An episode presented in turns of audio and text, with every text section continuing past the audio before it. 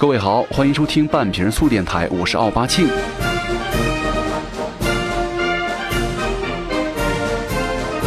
之前啊，网上有人说找男朋友啊可以找健身的，因为他好你也好啊。但是呢，又不能找个太喜欢健身的，因为你找了个健身狂的话，就会感觉你是小三儿，健身才是他女朋友啊？为什么呢？于是很多人开始吐槽了，说为什么就不能够找个健身狂作为男朋友的理由呢？那我就选了几条理由啊，咱们来听一下，看看究竟客不客观哈。那今天我练腿了，不好意思，今天我不能够陪你出去逛街。那今天我练背了，不好意思，今天我不能够背你上楼了。那今天我练了二三头了，不好意思，我今天不能够给你枕着睡了。今天我练肩了，不好意思，今天晚上呢不能跟你依靠了。那今天我练腹了，不好意思，我不能够我跟你出去吃火锅了。所以说就有了这个段子。奉劝各位未婚的妹子们啊，千万不要轻易的找个太爱健身的男朋友。其实除了这些啊，还有很多你想不到的，就是等你去发现。所以说看完了这些之后啊，觉得挺有意思的，身边也会有这样的人吧。但是我觉得一般人来说，不管你练哪儿练哪儿的话，该怎么着就怎么着，对不对？而且啊，最近还在网上有一个视频也挺火的，就是一个肌肉小哥呢，平躺在凳子上，专注的这个做着那个哑铃上推。不过呢，非常吸引人注目的就是小哥他饱满的翼罩杯啊，户型非常方正，南北通透啊。但是留言呢，一半一半。有的说这个胸肌练太大了不好看，太吓人了；也有人说这个胸肌啊练得太棒了，然后求私教。其实咱们发现，见中国人呢，还是有一点对于这个肌肉很大的人表现出很大的反感，就是你可以练，但是呢，你不能够练的块头太大，太大了非常恶心，什么吓人之类的话。所以说这也说明了一个问题，就是很多时候啊，咱们国人对于健身文化呀，还是没有了解透彻，就觉得只要有一点线条就行了。啊，就什么脱衣显瘦，穿衣有肉，穿衣服呢能看你们的胸肌就行了。但是呢，你们不能够练成乳房。而且各位有没有发现，就是经常锻炼的人呢，每到周一的时候，咱们就会在健身房啊看到各种排小队练胸的人啊。所以说周一也有个称呼叫做国际练胸日嘛。就说那个视频上那个胸部练起来非常饱满的小哥呀，也是非常喜欢那个平板卧推，他也同时一周好几次进行这个卧推。然后呢，日积月累之后，就练出了非常饱满的胸部啊！就连很多妹子呀，都看了以后，哎呀，很自卑。但是，他那个胸型啊，是那种圆的胸，圆滑饱满，但是呢，就有一丝就说不出来的那种感觉。他们这种胸呢，有一个名词叫做卧推胸，就是说平时啊，平板卧推或者俯卧撑啊。导致了你们的胸肌的中部啊过于发达，就是尽管你们的胸肌是饱满了，但是呢，却跟咱们大众的审美啊有所差异，而更让很多妹子爱不释手啊，让什么汉子们苦苦追寻的那种胸型就是方形的胸肌了，又称为铠甲胸啊。所以说，这个完美的胸肌形状啊，肯定离不开对于胸肌的全方位刺激。就是说，如果你的胸型练得特别好的话，那你的背啊和肩应该也不会太差。但是呢，很多人腿和两只就太细了啊，然后有人就叫它为一只，呃，后来呢，这些人就终于把这个腿啊练得粗壮起来啊，强壮起来之后呢，终于显得协调了。但后来你们会发现，啊，练大了之后啊，衣服裤子都不好买了啊，只有不穿衣服全脱了才是最好看的。其实这个说到胸肌啊，一直以来，呃，我觉得这个三大件儿吧。这个胸可能是比较好出成绩的地方了，就是你稍微好好的训练个一段时间呢，他就非常容易看出这个锻炼的痕迹啊。所以说，我觉得练出这个大胸的男人呢，也更能够让人觉得哟，这哥们儿一看是不是健身呢？所以说，咱们今天呢，就跟各位来聊一聊这个胸部的话题。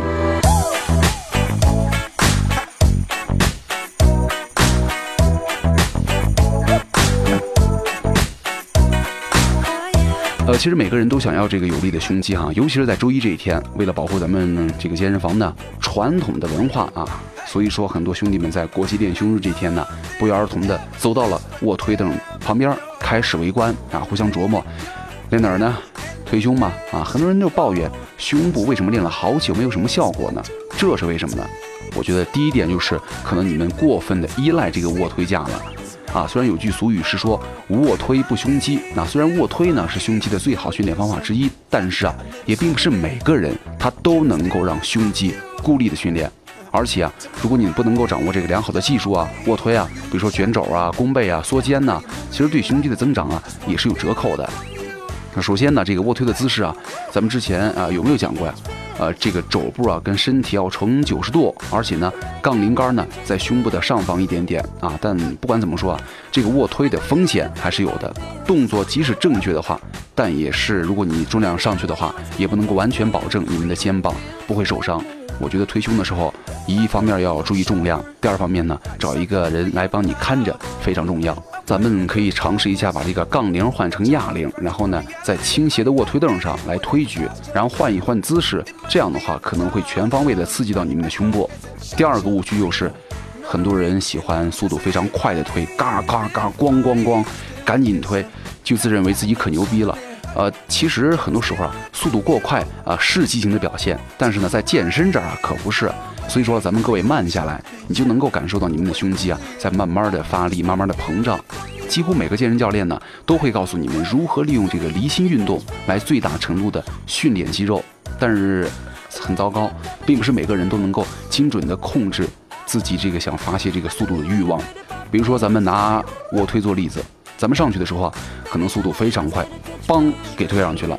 但是呢，你并不会在意停留的时间和下放的速度，然后呢，匆匆的赶紧就放下来啊，这样的话看起来就像你们在考验这个爆发力一样，而不是面向目标的肌肉胸肌专门训练啊。所以说，如果你们的速度太快，已经接近控不住节奏了，建议大家还是慢下来，在顶端呢推的时候，慢慢的推上去之后停留一秒，下放呢比你正常的速度再慢两倍，这样缓慢的撑下来的话。就有一个比较好的锻炼效果了，还有一个叫做意念控制不当啊。其实这个意念的控制啊，第一表现在很多人喜欢在卧推的时候啊，看看附近有没有姑娘啊，有姑娘的话，好，再加个二十公斤的重量，对不对？杠铃片越多越好，连吼带叫。第二个表现就是不要把胸肌的力量啊挪到什么大腿上啊。虽然这个异动一致的说法呀很缥缈，但是呢，确实是这个韦德健身法中呢。非常普遍的法则之一，而且有很多运动学家也说了，意念集中啊和肌肉的激活程度有很大关系。那怎么才能感受到呢？就是咱们可以通过用较轻的重量啊，器材反复的调动你们身体的感觉，来完成你们胸肌对于动作的启动。咱们可以先从小重量开始，慢慢的，你们就想着哦，胸肌在干嘛了？在启动了，在发动了，然后挂档了，然后慢慢的上，有一个意念在你的胸肌上，这样的话可能会会好一点？还有一个就是组数跟重量之间的搭配了，呃，其实重量大才会有更大肌肉的体积，所以说你们每周啊，建议大家都去挑战一下自己的极限。那接着呢，在大重量上做几套动作就结束了。而且有研究说了，多组数少次数的训练呢，比单一的多次数训练有着百分之四十的肌肉提升效果。就是我们每个人的组数啊、次数的设置呢，其实因人而异的。也取决于一个人的基因呐、肌肉的恢复水平啊、训练的进度啊、饮食状况啊。所以说，当你每周最多只能够做十组的时候，咱们千万不要盲目着跟着计划表啊去做四十组啊，高强度不可避免的就会导致你们的训练过度，甚至是受伤。呃，一般呢，咱们身体的部位肌肉每周的动作大概在十五到二十五组之间啊，分两到四天完成啊。这个意思呢是说。不要在你们练胸日这天呢，把整周的训练都做完了。就为了更好的突破平台期啊，你们可以打破这个原则，比如说把这个组数啊提高到三十组，但是呢，重量一定要相应的减轻。这样的话，对你们的胸肌啊才是没有说太大的压力的。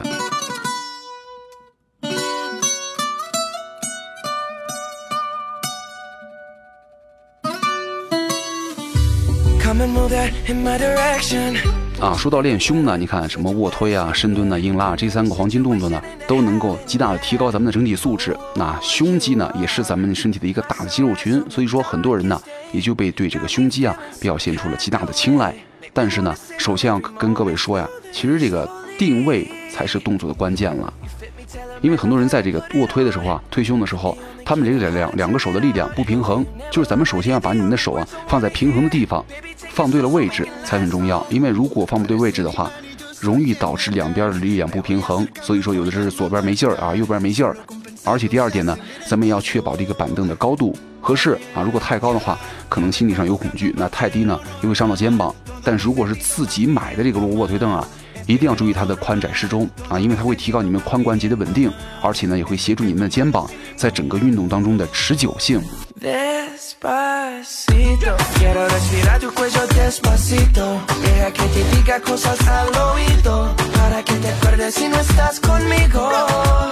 啊，还有一点要跟大家好好说一下，就是千万不要让你们的臀部啊离开凳子。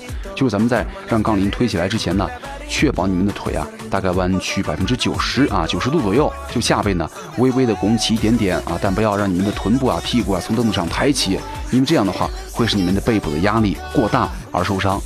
我见过太多人呢，在这个推大重量的时候，屁股也起来了，什么腿也撅起来了，完全是下半身全部吊起，然后以帮助自己使劲往上推重量。但是呢，如果这样的话扭来扭去，会对身体的伤害很大。所以说，建议大家要推的话，老老实实的把身体躺平，不要把腿呀、屁股呀全部撅起来，那样的话，一不美观，二呢你容易受伤。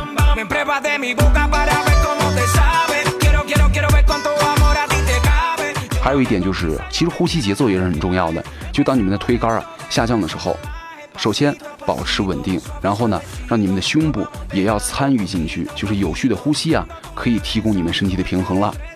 比如说咱们上举的时候吸气，下放的时候呢呼气啊，但是呢千万不要憋气。如果你憋气的话，血压升高，会让你们的心脏啊出血更困难。然后还有一小点就是，很多人在推的时候啊，喜欢盯着那个杆子看啊，卧推杆啊，看着一个杆子，哎，下来上去，下来上去。建议大家可以尝试不要盯着杆子老是看，试一下。当你在卧推的时候啊，你老是看的话，因为这些动作可能会让你更加准确的进行，但是呢，你会很在意那个重量啊，或者是会有心理的压力。就有一个科学数据了，就是说在训练馆里啊，不看杆子。能够大概提百分之五到百分之十的训练效果啊，所以说咱们可以尝试一下不看杆子。那另外说到杆子呢，那我觉得咱们也可以时不时的拿空杆来空推一下，练习一下。其实没有人会嘲笑你用什么空杆啊，没有重量啊去推。就每个人练习卧推的人呢，刚开始咱们都尽量选择这个空杆啊，开始推两下。一呢，先热一下身体；第二呢，再找一找那个正确姿势，然后定住之后，再往上慢慢的加重量。所以说这个胸肌啊，真的是急不来啊！提醒大家哈，练的时候一定要慢下来，不要着急，因为很多人这个动作感，咱们刚才也说了，做的飞快，所以说就会让你们的肩膀受伤了。而且呢，还有一个原因就是在你们上推的时候啊，用力太猛，跟要起飞一样，咣咣咣就上去了。如果你想在身上看到点成绩的话，慢慢的来，不要着急啊！如果你在这个凳子上待太久了，有点压抑了，咱不妨去呃转转呢，走两步啊，或者是跑一会儿步。调整一下状态，然后再重新回到凳子上，再来推，可能你的状态就会稍微恢复一些。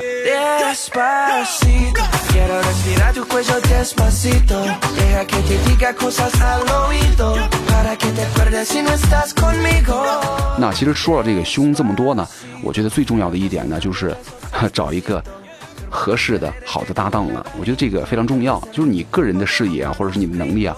在练的时候没有办法顾及到所有，呃，就像游戏一样，一个好的射手的背后啊，肯定要站着一个辅助的啊，他不会就是乱七八糟的说，但是呢，在你需要的时候，总能够伸出双手来帮助你啊，要不然你怎么把这个杆子给挂上去啊？啊，所以说咱们在健身之前呢，不管你硬拉也好，深蹲也好，推咱们的胸部也好，首先找一个靠谱的基友啊，或者教练呐，来跟你一块儿训练，来帮助你一起带一带，这样的话。咱们的罩杯，我相信 就是慢慢的就搭上去了。那其实呢，在现在这个看脸又看胸的时代啊，咱们确实需要在乎的地方有太多太多了。但是我觉得其实也还好了，有要求总比自我放弃和闷头意淫要强百倍啊。所以说，呃，还是那句话吧，在咱们最好的年纪啊，希望各位都会有一句这个时候你们最好的肉体。咱们一定要做一个自己有要求的人啊！记住，千万别将就，明天你又要比今天的你老了一天了。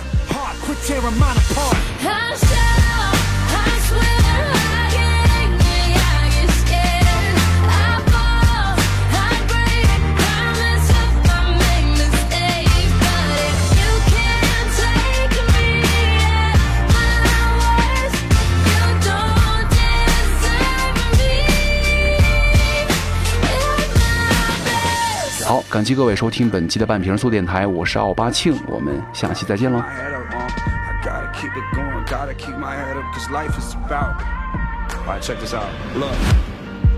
Life is about making mistakes.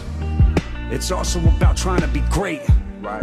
Do not let failure scare you away. I know you fed up, you fall, get up. It's all in us. I can speak about it cause I did it. True. Ladies and gentlemen, here's the exhibit. It's my life. Look a little closer, you can see the highlights. Gold ain't always golden, but I told them. Look at all the years I've been waiting for a moment. Shed a lot of tears just a smile in the morning. Tell me, could you love me? Tell me, could you love me? Tell me, could you love me if I told you? I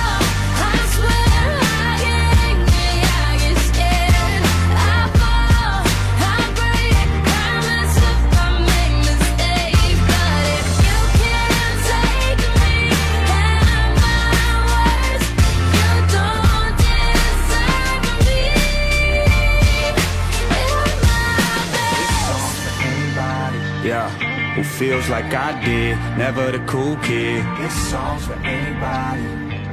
Who fought their way through, always remain true. This song's for anybody. The ones who trying to get it, the ones who dreaming and living. This song's for anybody. The song, the song, the song, the song, the song, the song.